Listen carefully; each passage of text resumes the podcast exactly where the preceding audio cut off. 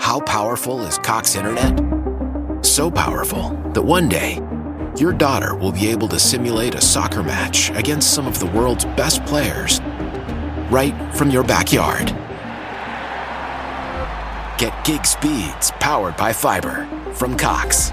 It's internet built for tomorrow, today. Internet delivered through Cox's hybrid fiber coax network. Speeds vary and are not guaranteed. Cox terms and other restrictions apply. Bom dia de novo. Hoje, olha que eu olhei, essa noite eu acordei assim umas duas e meia, depois eu acordei às quatro e meia. Eu falei, puxa, acho que eu já dormi o suficiente. Aí, a hora que deu seis e meia, que era hora de levantar, eu falei assim, agora eu quero ficar na cama. Aí eu olhei, estava nove graus. Eu falei assim, hoje é o dia de ficar na cama. Mas não é dia, que bom ver você, que você saiu de casa, veio, venceu o frio, e aqui a gente se aquece, né? Eu estava olhando o começo do culto ali atrás, como que o brasileiro é, todo mundo dançando, né? Aí o cara começa assim, ele dança com a mão no bolso, depois ele vai soltando até que ele se solta, e é assim mesmo. E a, e a comunidade, por isso é importante o coletivo, por isso é importante a gente estar junto. Então você é muito bem-vindo. Você que está visitando a gente hoje, se é seu primeiro domingo aqui, se você procura uma igreja de Jesus, essa é uma igreja de Jesus. Se ele pedir para você ficar aqui, fica aqui. Pergunta para ele. É ele que diz para você o que você tem que fazer. E quando ele fala e a gente faz, dá tudo certo. Ali tem a parte dos eventos, cuidado pastoral, aquela, aquela, aquele espaço ali é onde o visitante, a gente acolhe o visitante, e também você da igreja, ou se você precisa de uma atenção, cuidado pastoral, passa por lá, novas gerações, adultos, missões, foco, enfim, a gente quer que você saia daqui conectado. Você só não vai sair daqui conectado, você sai daqui é, sem ninguém saber quem você é, só se você quiser, mas a gente quer conversar com você. Tá bom? Então não sai daqui anônimo, não. Sai daqui conhecendo pessoas. Nós estamos, essa série de maturidade, quantos têm sido abençoados por essas mensagens, têm ouvido? Fez diferença na sua vida? Que bom, fez muita diferença na minha também. Está fazendo diferença na minha. Pensar maturidade. A gente não é nunca maduro o suficiente para todos os desafios que a gente tem na vida. É, a gente tem conversado sobre vida, né, Carlos? Viver é tão difícil. Viver é difícil, não é fácil, não é uma coisa simples. Agora, quando a gente vive com maturidade, quando a gente aprende a viver com maturidade, aí parece que as coisas vão, os problemas vão ficando menores, a presença de Deus maior na nossa vida e a sabedoria é uma coisa que nos acalma a alma. Quando a gente fica pensando o que está certo, o que está errado, quando a gente vai para o julgamento, quando a gente vai muito para a sensibilidade só e muito sentimento e pouca razão, desequilíbrio, entre razão e emoção, a gente fica meio perdido. Mas quando a gente busca em Jesus a sabedoria e Ele nos dá a direção, a gente se acalma. Não significa que não vamos ter problemas, mas significa que temos uma reação diferente diante dos problemas. Então, que a nossa igreja, que você continue sendo amadurecida, a nossa igreja amadurecida. Hoje é um dia de falar sobre maturidade com os bens materiais. É tão interessante, esse é um desafio falar sobre isso. Maturidade sobre os bens materiais. Por que, que é um desafio? Primeiro, que a gente está num contexto de gente que tem recursos. Né? A, a, a, nossa igreja ela é composta de pessoas de todas as classes sociais, mas todos nós temos recursos, independente da classe social. Isso é uma coisa que a gente vai perceber. Todo mundo aqui tem trabalho, acesso, informação. Então, é uma, uma igreja que as pessoas têm cabeça, tem recurso, recurso humano, recurso financeiro, e falar sobre generosidade, maturidade com bens materiais é um desafio para nós. Porque, por que, que é um desafio? Porque existe um outro contexto, que é a igreja brasileira. É, quando eu vejo como as pessoas lidam mal com dinheiro na igreja, quando eu vejo como as pessoas, é, e dinheiro e recurso, quando as pessoas usam mal recursos na igreja para manipulação, é muito é, é um absurdo que se faz na igreja brasileira, em, em algumas delas, com relação a recurso. Por exemplo, eu acho um absurdo quando uma igreja diz para alguém: Olha, vem agora aqui para frente quem vai doar tantos mil reais, que eu vou orar primeiro quem vai doar tanto. Isso para mim é um crime. Primeiro, que você não vende oração. Segundo, que você não seleciona pessoas, muito menos pelo que elas têm porque as pessoas valem pelo que elas são, não pelo que elas têm. Então percebe como a coisa vai. Mas enfim, então é difícil falar porque a gente tem esse contexto. A igreja brasileira, a credibilidade da igreja dos pastores, ela, ela perde muito quando essa questão entra no assunto, quando essa pauta, e também no nosso contexto. Então eu quero falar com toda liberdade com vocês, eu acredito que nós precisamos aprender. Nós precisamos aprender e nós podemos crescer. E o meu sonho não é que a gente seja uma igreja milionária, não. O meu sonho é que a gente seja uma igreja generosa. Amém, irmãos? Cada vez mais generosa. Eu acredito que todas as pessoas que estão nesse auditório têm condição de repartir alguma coisa com alguém. Todas as pessoas, eu vou repetir, todas as pessoas que estão nesse auditório têm condições de repartir alguma coisa com alguém. Só que nós precisamos repartir da maneira correta. Nós precisamos repartir com a motivação correta. Nós precisamos repartir de fato, repartindo aquilo que temos, que somos, não aquilo que possuímos, não aquilo que sobra da gente. Nós vamos aprender sobre isso. Para isso, eu queria começar é, falando sobre o conceito de oferta na Bíblia.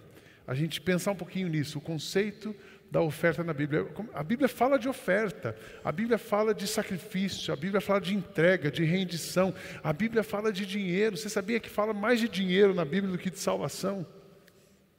Porque dinheiro é um assunto importante, porque se ele ganhar o seu coração, ele tira você do foco de Jesus.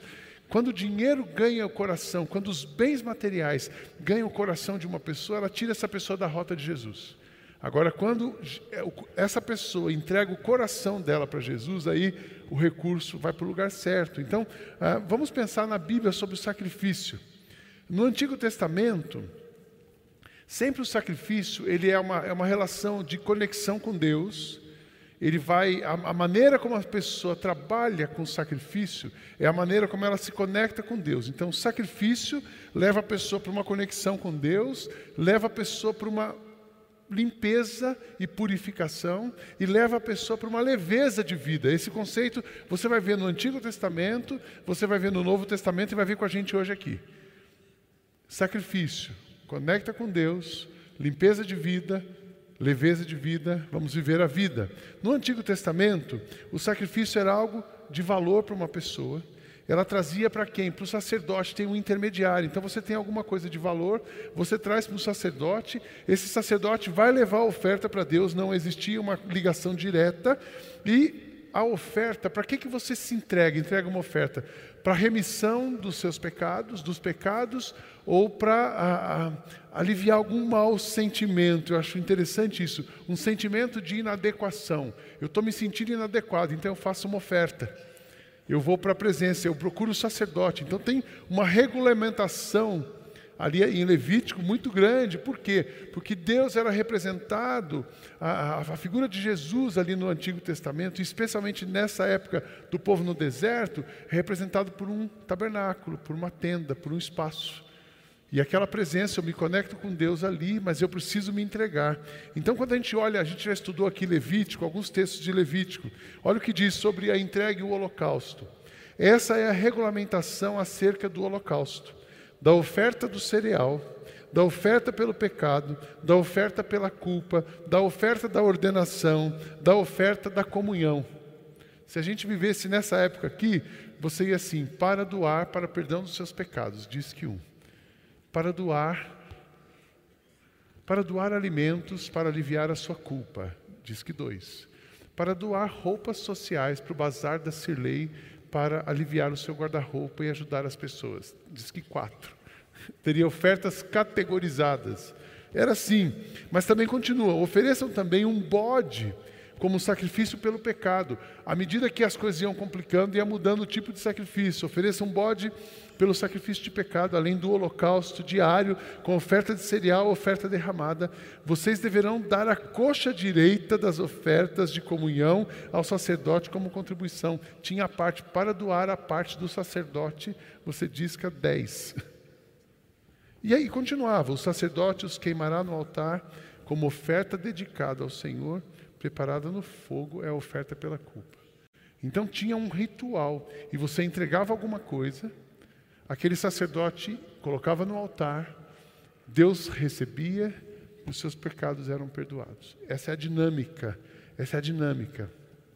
da oferta do sacrifício no Antigo Testamento. No Novo Testamento, então lá, é no Antigo Testamento, sacrifício, sacerdote, pessoa, sacrifício, sacerdote, perdão, sai a culpa. No Novo Testamento é totalmente diferente. Quando Jesus, quando Deus então decide, bom, preciso enviar o meu filho, chegou no limite, agora a conexão é direta comigo. Quem vê o filho vê o pai. Então Jesus vem e no batismo de Jesus se estabelece um outro conceito de oferta. É o mesmo conceito, mas outra visão sobre a oferta. No batismo de Jesus, João Batista já diz: no dia seguinte, João viu Jesus aproximando e disse: Vejam, é o Cordeiro de Deus que tira o pecado do mundo.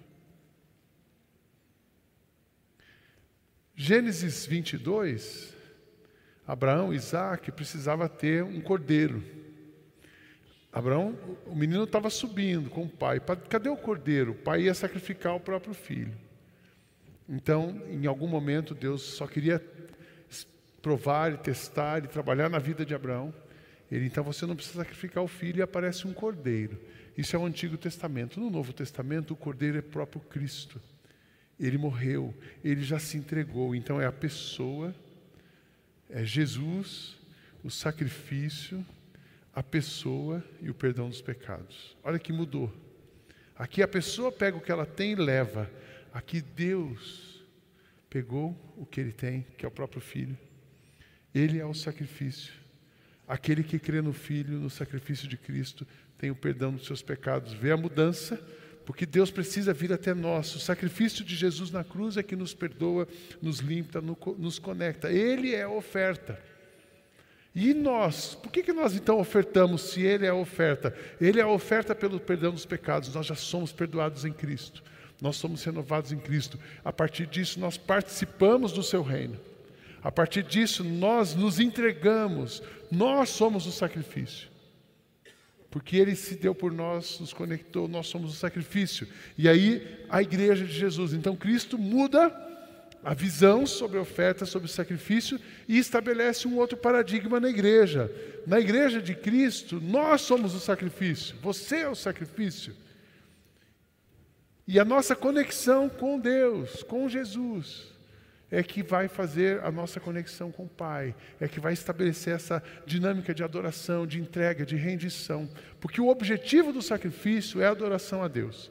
Por que, que se trazia um cordeiro no Antigo Testamento? Para adorar a Deus. Purificação dos pecados e adoração a Deus. Por que, que a gente, no Antigo Testamento, a gente se conecta com Cristo e a gente se rende a Cristo para adoração e perdão dos nossos pecados? E na igreja, a mesma coisa. Jesus, você, o sacrifício, e adoração. Jesus, ele mexe na sua vida, ele mexe na minha vida, você e eu somos o sacrifício, nós somos a oferta. E assim a gente adora a Deus. Por que, que a gente canta no louvor? Estamos nos entregando a Deus. Por que, que a gente vem no coletivo? Estamos nos entregando a Deus. Por que, que a gente se dobra de manhã aos pés de Jesus? Estamos nos entregando a Deus. Por que insistimos tanto? Viva a sua vida 24 horas, 7 dias por semana, a Jesus, conectados a Jesus, para nos rendermos completamente a Ele. Então, o objetivo da oferta é que a oferta somos nós. O objetivo de se ofertar é uma vida rendida, submissa, completamente dedicada a Deus. Então, oferta não tem a ver com grana, oferta tem a ver com coração, tem a ver com ah, o seu pensamento, tem a ver com a sua vida, completamente rendida a Deus, submissa a Deus, devota a Deus, entregue a Ele. Você pode entregar dinheiro, mas se o seu coração não estiver rendido, não teve oferta.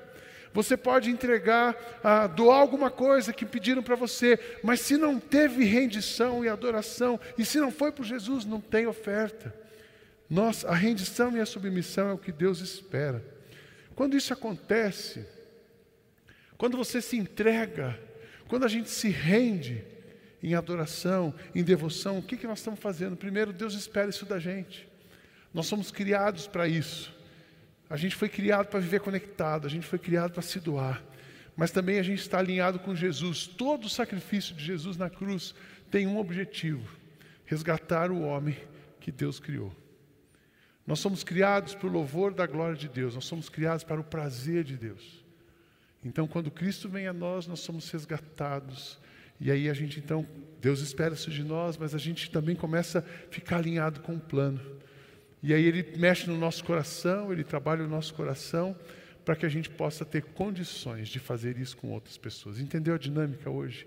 Cristo em nós, nos resgatando, nos conectando com Deus, trabalhando em nós, nos purificando, para que a gente seja um instrumento de Deus. Então, tudo que Deus faz na sua vida tem um objetivo: a glória de Deus e a missão de Deus.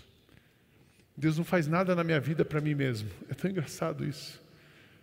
Deus não faz nada na vida do Carlos Macorde para o Carlos Macorde. Deus faz para a glória de Deus e para, a missão de Deus.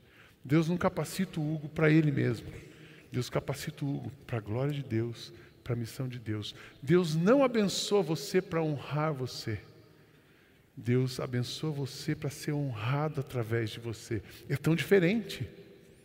O foco da oferta não somos nós. O foco da oferta não é o meu bem-estar. O foco da rendição não é o meu prazer, mas a glória de Deus. Amém, irmãos? Deu para ter uma visão panorâmica? Entregar um cordeiro no Antigo Testamento.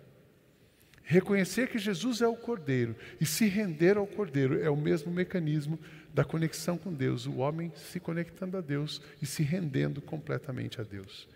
Para falar de generosidade, de oferta e de maturidade, Uh, recentemente eu preguei sobre isso aqui na igreja, no mês de novembro eu preguei sobre isso. Mas uh, para falar de uma pessoa madura na Bíblia, olhando para a história e vendo uma pessoa onde Jesus realmente estava, uh, aquela pessoa completamente alinhada com Jesus, uma pessoa madura, eh, que lida bem com maturidade, que lida com maturidade com seus bens materiais, ela está alinhada com Jesus.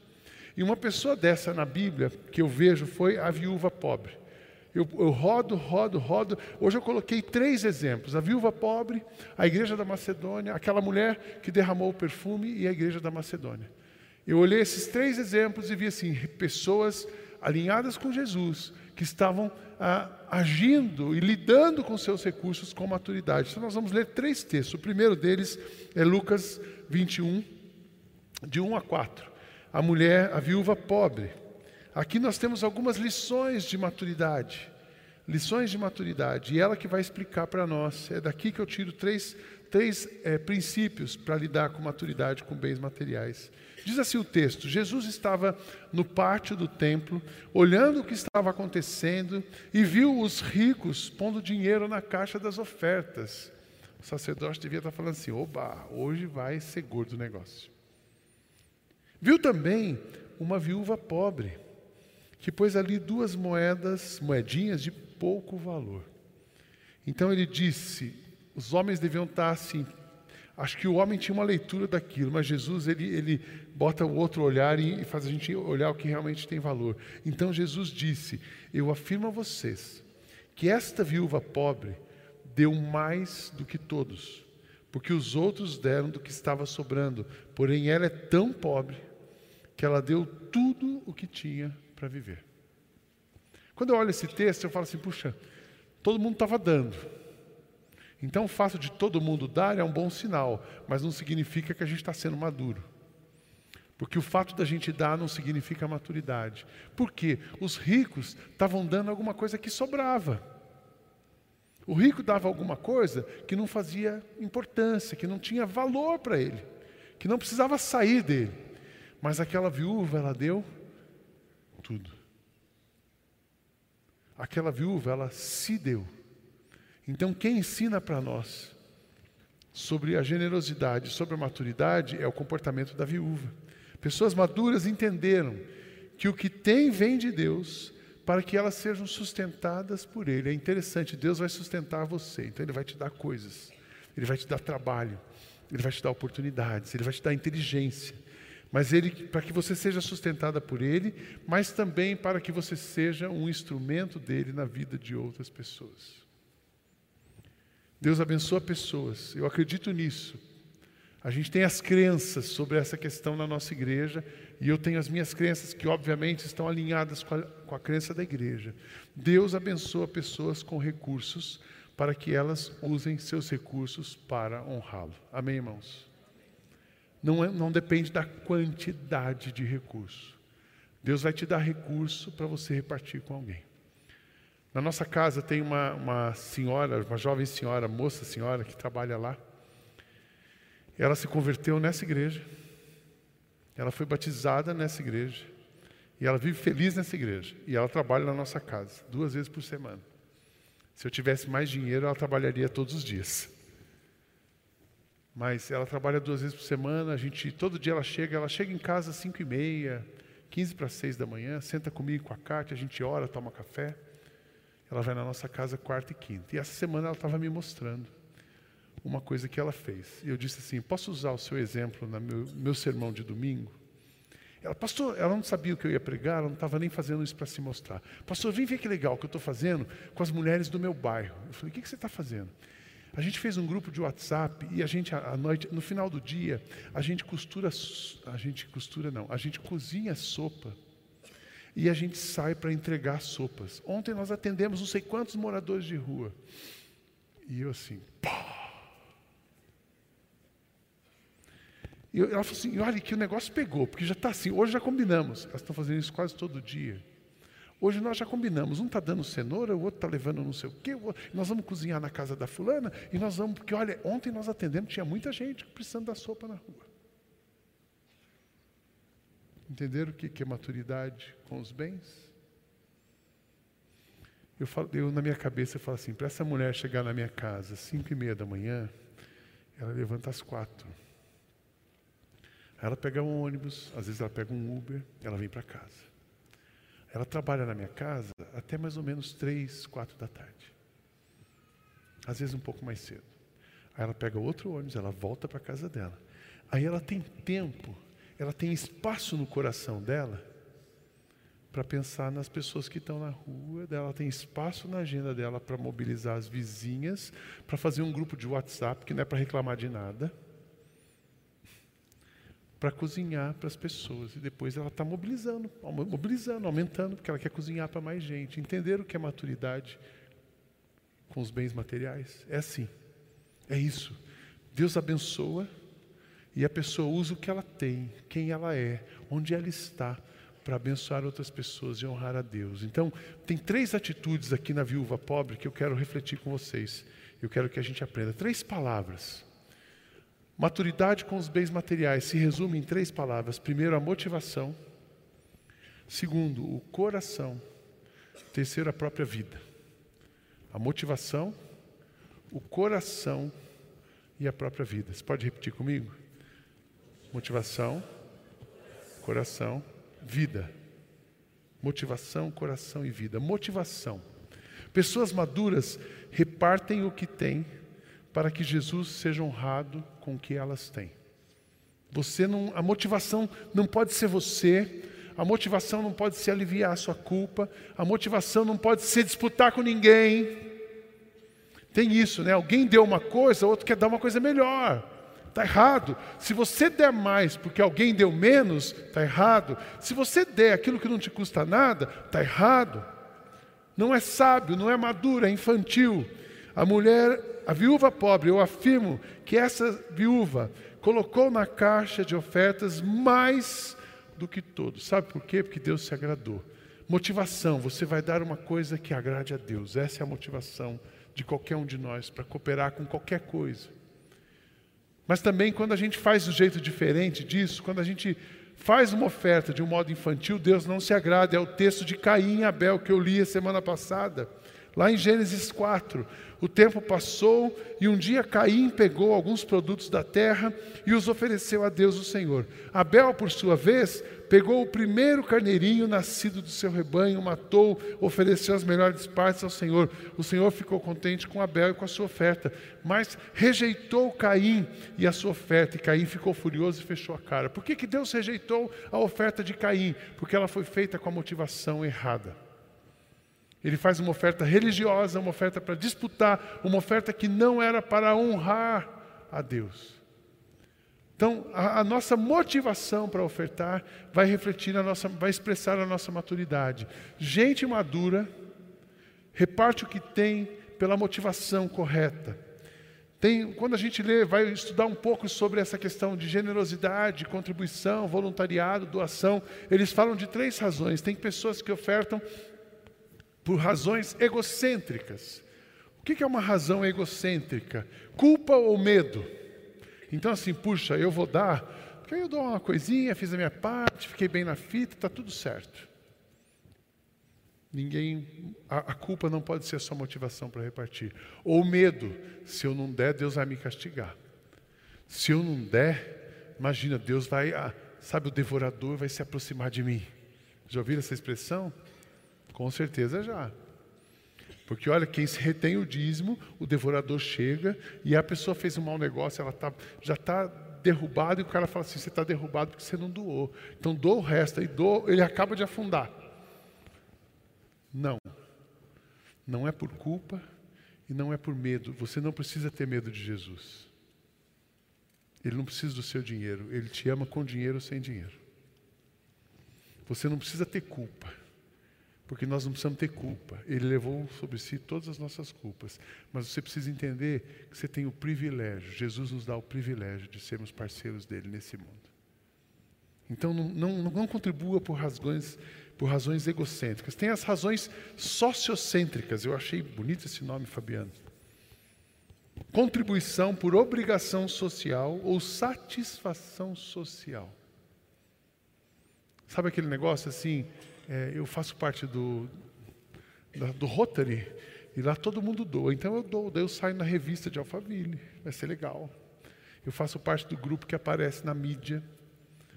E eu vou ter uma sala. No passado, a pessoa do AVE tinha que ter uma sala com o nome dela. Né?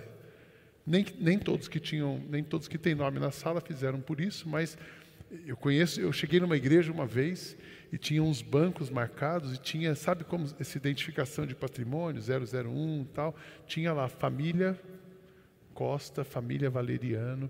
Eu falei, por que, que tem essas cadeiras marcadas? Porque as pessoas doaram esses bancos, esses lugares são reservados para elas razões sociais.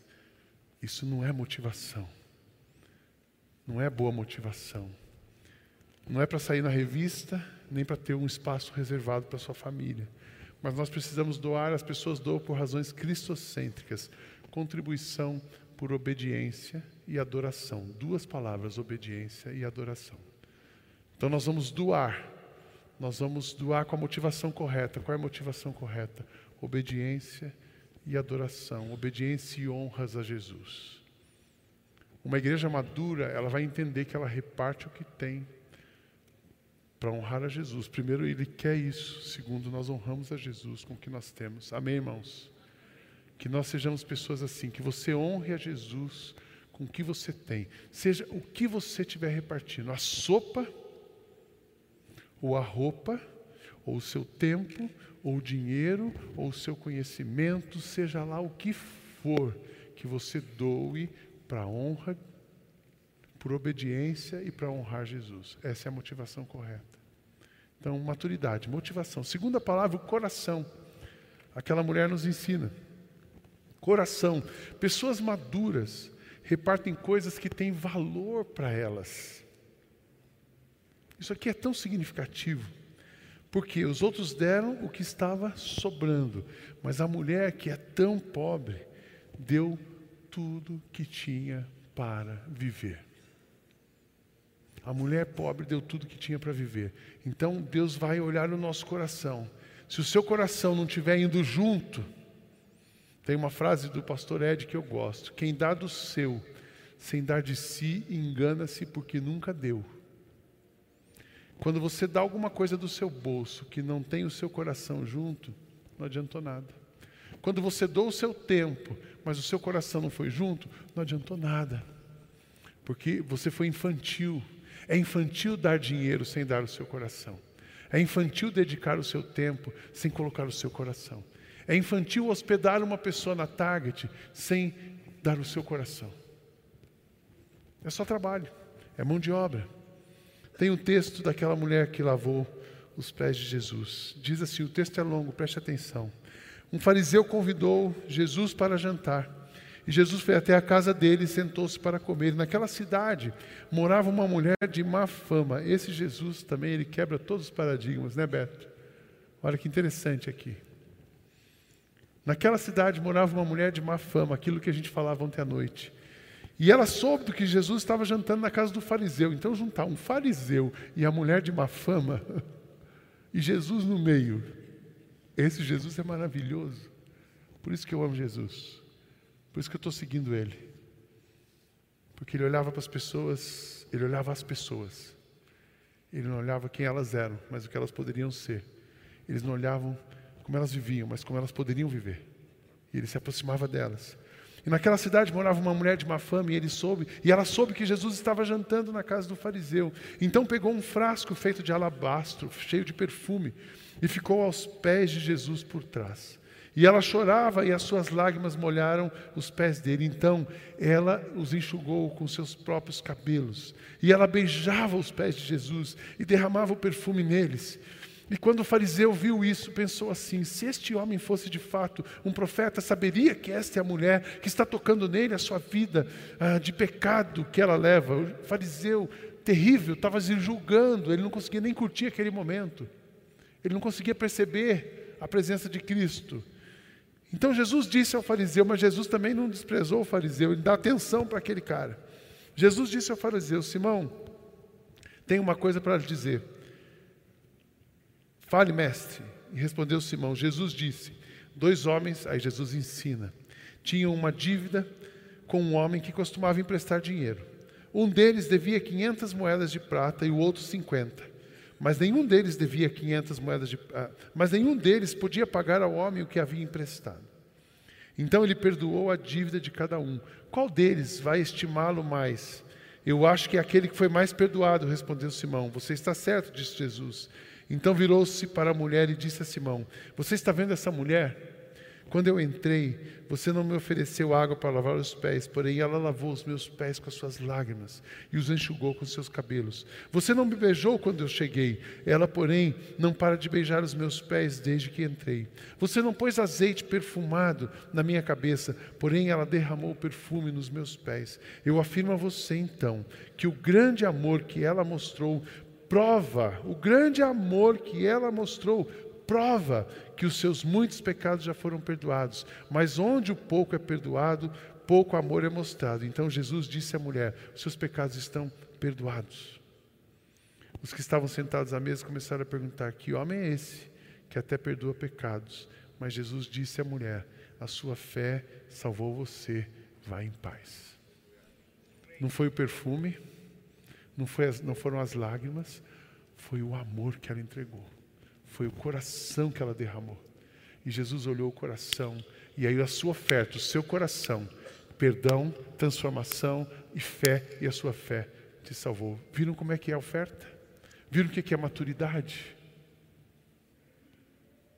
O, o resto é acessório, mas o seu coração é principal. Pessoas maduras doam com a motivação correta e entregam o seu coração.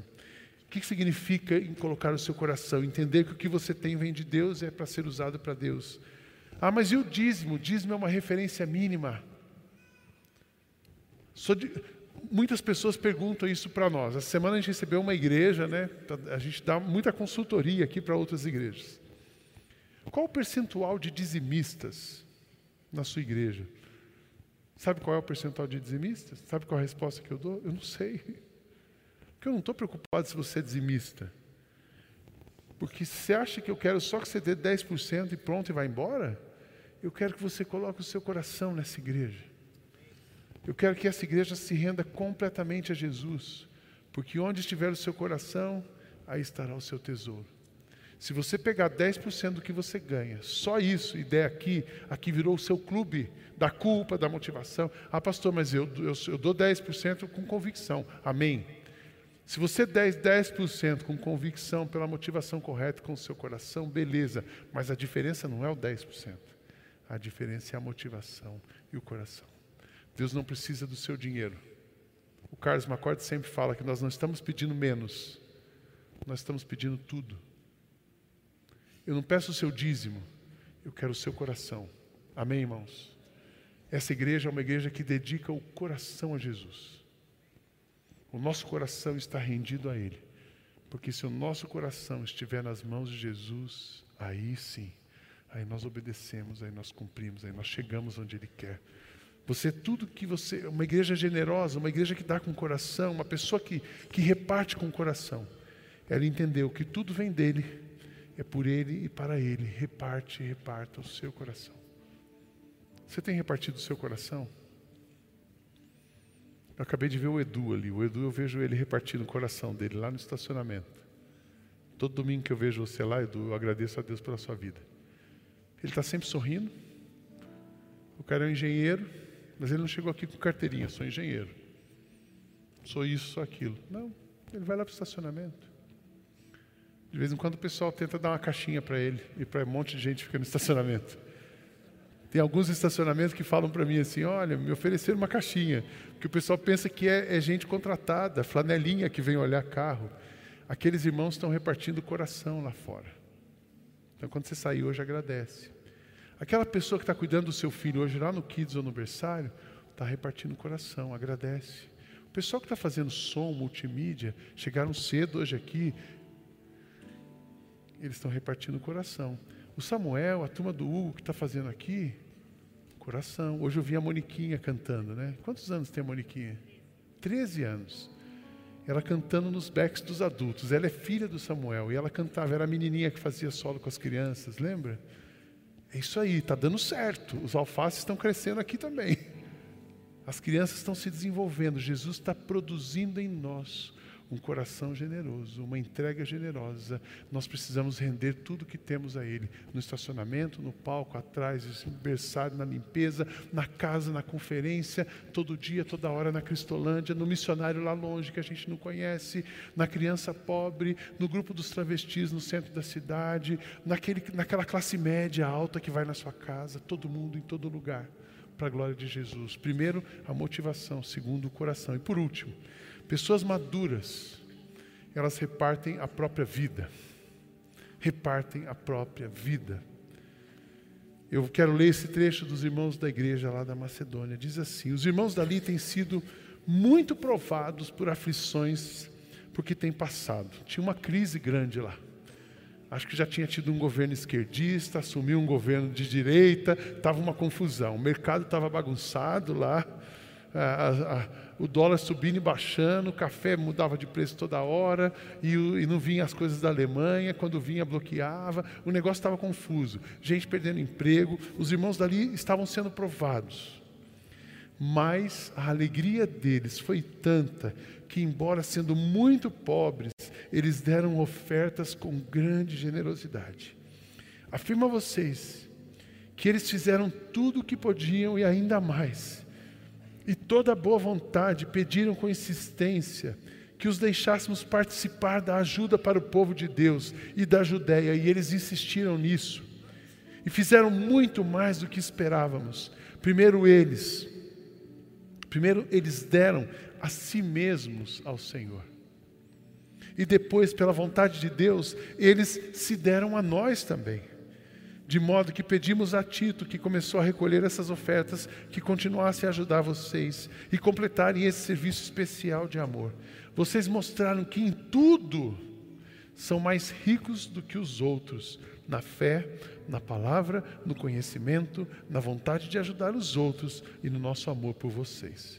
E nesse novo serviço, e nesse novo serviço de amor, queremos também que façam mais do que os outros. Essa igreja da Macedônia aqui era interessante, aquele povo, passando por uma dificuldade, não tinham recursos, mas eles deram mais do que tudo, porque eles deram o que eles tinham, eles se deram, eles deram a vida. Entender que a sua, a sua existência, eles entenderam que a existência era uma expressão de amor à humanidade. Entender que a sua casa é um lugar para sinalizar o reino e repartir o amor. Eu gosto aqui de ver a casa da Mayra e do Mário. Né? Eu gosto de fazer encontro de casais lá. Gosto de fazer lá em casa, mas gosto mais de fazer na sua do que na minha. Porque é tão bonito ver o amor. Né, Carlos? A gente vai lá ver eles. A Mayra faz o pão que a gente come. A Mayra faz o bolo que a gente come. Encontro de casais. Se não participou ainda, participa. É isso. Não tem a ver com dinheiro. Tem a ver com a vida. A gente come no prato que eles comem Quem foi na minha casa ontem, come no prato que eu como. Nós precisamos repartir a nossa vida. Deus dá para você paixão, Deus dá para você talentos, Deus dá para você habilidades, Deus dá para você vontades específicas, mas tudo isso se resume numa palavra: Ele quer que você reparta a sua vida para que outras pessoas tenham vida. Amém? Então, maturidade, a motivação, o coração e a vida. Eu tenho um texto de Provérbios que eu repito para mim todos os dias. Isso é um drive de Jesus para mim com relação a gente grande. Isso é um drive de Jesus para mim com relação ao bazar de ontem. Ontem foi lindo, parecia uma Black Friday no bazar da Sirley aqui. O bazar está funcionando hoje, vai até terça. Até terça. A entrada do pessoal ontem parecia Black Friday. O bazar, a missão, as igrejas. Nós temos 25 igrejas no sul do Brasil, certo, irmãos? Nós estamos apoiando 25 igrejas no sul do Brasil, nós apoiamos mais 25 igrejas ao redor do Brasil. Todo mundo sabe disso? Chamou Igrejas 21. Sabe quantas igrejas vão chegar agora na tarde desse ano? Mais 18 igrejas. Mais 18 igrejas. Aí o Carlos vai, eu vou com o Carlos para Portugal. Deus está preparando, o pastor Carlos vai lá uns 10 anos já. Preparando igrejas, pessoas para que a gente possa apoiar aqueles irmãos lá. Eu vou com o Chile, vou com o Beto para o Chile em agosto, porque Deus está preparando igrejas ali. Mas é bacana, porque nessa turma agora do 18 tem igreja de Carapicuíba, tem uma igreja que a gente vem ajudando ali há um tempo, a gente não fica fazendo propaganda, mas a gente ajuda essa igreja. Esse pastor assumiu, tinha 20 membros, era um prédio totalmente inacabado. E ele me mandou umas fotos esses dias. Só criança, ele tem umas 40 crianças. O prédio, a, a, sala de crianças dele parece uma sala de crianças nossa aqui. E esse pastor é um guerreiro, ele trabalha o dia inteiro, ele trabalha fora e ele cuida de uma igreja. Ele vai ser uma das igrejas que nós vamos apoiar, adotar agora, na tarde desse ano. Então, irmãos, a nossa vida. Qual é o meu drive? Provérbios 11, 25. Generoso prosperará. Quem dá alívio, alívio receberá. A nossa igreja não é uma igreja milionária. Quem olha essa estrutura pensa que a gente é milionário. Nós não temos dinheiro guardado. Nós também não temos, exceto o patrimônio que nós ganhamos lá na Zona Oeste, nós não temos patrimônio material. Mas sabe qual a riqueza dessa igreja? Cristo no centro e cada um de nós, dando ando a nossa vida para que Ele seja honrado. Isso é a riqueza dessa igreja. Eu, eu gostaria de ler de novo esse trecho dos Coríntios, de Paulo aos Coríntios. Porque na verdade eu queria, na verdade assim, um dia, se a gente estivesse lá no futuro, eu queria ler essa carta, alguém lendo, escrevendo isso de nós. Então dizia assim: os irmãos da IBM Alphaville têm sido muito provados pelas aflições que eles têm passado. Eu sei que a nossa igreja tem sofrido, porque nós somos brasileiros. Tantos favorecidos como menos favorecidos têm hoje sofrido. Tem a instabilidade. A, a maré não está fácil para ninguém. Mas os irmãos da IBM Alphaville têm sido muito provados pelas aflições porque eles têm passado. Mas a alegria deles foi tanta que, embora sendo pobres, eles deram ofertas com grande generosidade.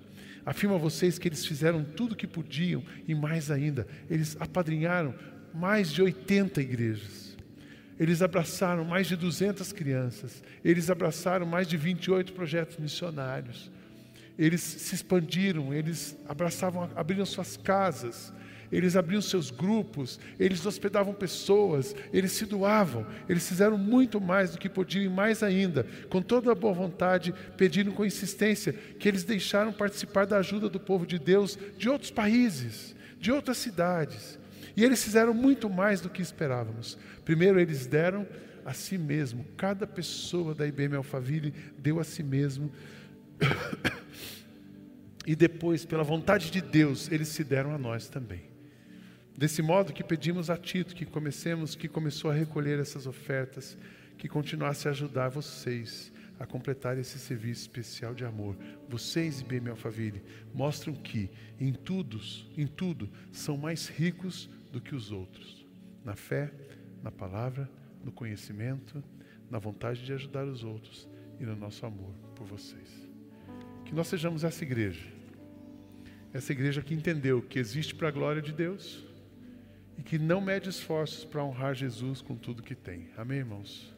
Que isso seja o meu coração, que isso seja o seu coração. A motivação correta, o coração rendido a Deus, a nossa vida entregue aos pés de Jesus. Vamos orar. Senhor, continua trabalhando em nós. Que nós sejamos cada vez mais dedicados a Ti. E que a tua o brilho da tua glória seja visto através de nós em cada palavra, em cada coisa que nós fizemos, em cada gesto, em cada movimento dessa igreja. É a nossa oração em nome de Jesus. Amém. Que Deus abençoe muito a nossa igreja.